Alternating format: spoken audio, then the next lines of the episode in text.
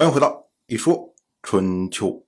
鲁国第二十任国君鲁黑公进入在位执政第八年。赵氏孤儿呢，是记录在《史记》的赵氏家。他是讲啊，说这个赵氏这一次受到打击的原因，是因为晋国有一个大夫叫做屠岸贾。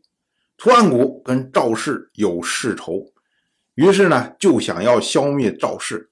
后来呢，他趁一个机会。挺身作乱，然后呢，就调动晋国的军队在夏宫攻打赵氏，结果杀死了赵朔、赵同、赵括、赵婴齐，并且将赵氏整个灭族。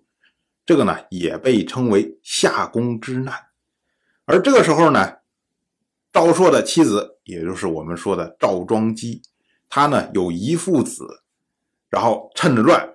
跑到了晋如的宫宫之中匿藏，结果藏了一段时间，后来生了一个儿子，就是赵武。那么屠岸贾听说之后啊，就跑到晋如的宫殿之中去搜索。那赵庄姬呢，就把赵武藏在自己的裙下，当时心里面祝祷说：“啊，如果赵氏何该灭亡啊，你就哭；如果赵氏不该灭亡，你就不要哭。”结果。等到屠岸贾搜索到他身边的时候，哎，这个赵武就没有哭，于是呢得逃了一命啊。但是呢，这个屠岸贾啊，他这一次来搜没搜到，那小孩没找着，他心中不安呢，所以可能还会来搜。那怎么办呢？这时候说赵朔有两个门客，一个叫做公孙杵臼，一个叫做程婴，这两个人就商量啊，说那怎么办呢？结果公孙杵臼就问了一个问题，他说啊，立孤和死哪一个更难？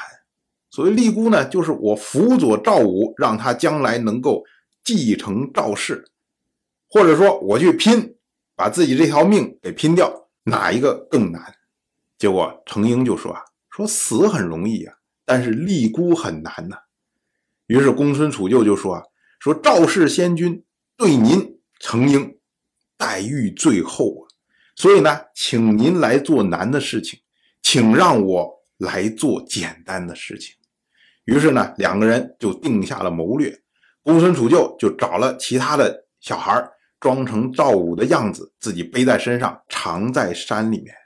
而程婴呢，就出来来检举公孙杵臼，说：“哎，我知道赵武在哪儿，他在藏在山里面呢。”于是呢，两个人做了一场戏，把屠岸贾。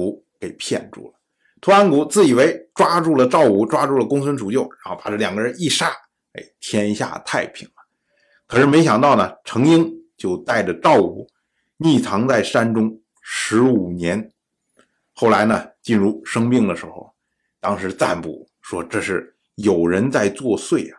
那么晋如就问韩厥，韩厥因为他知道赵武还活着呀，于是呢，他就说。说这是因为有功臣之后啊，没有得到应有的待遇。于是呢，晋如就说：“说嘿，难道赵氏还有人活着吗？”然后韩厥就将赵武推荐给了晋如。那么由此呢，赵武就和韩厥和程婴大家联合其他的人一起攻打屠岸贾，就将屠岸贾灭族。于是呢，晋如又将。赵氏的土地还给了赵武，让赵武来继承。到了后来呢，赵武成人之后啊，这个程婴就跟大家辞别。他说啊，想当年夏宫之难呐，所有赵氏的这些对我有恩的这些人，通通都死了。按道理说呢，我那会儿就应该殉死，但是呢，我为了要立赵氏之后啊，所以苟延残喘活下来了。那么如今呢？你赵武已经成人，而且重新执掌赵氏，那么我就要到地下去回报当年赵氏的先祖，要去回报我的挚友公孙杵臼。结果程婴就自杀了。那么赵武呢？后来为程婴扶丧三年呢，为他祭祀，世事不绝。啊这个呢，就是赵氏孤儿的故事。当然，我就这么一说，您就那么一听。感谢您的耐心陪伴。如果您对《一说春秋》这个节目感兴趣的话，请在微信中搜索公众号“一说春秋”，关注我。您不仅能得到《一说春秋》文字版的推送，还可以直接和我互动交流。我在那里等待您的真知灼见。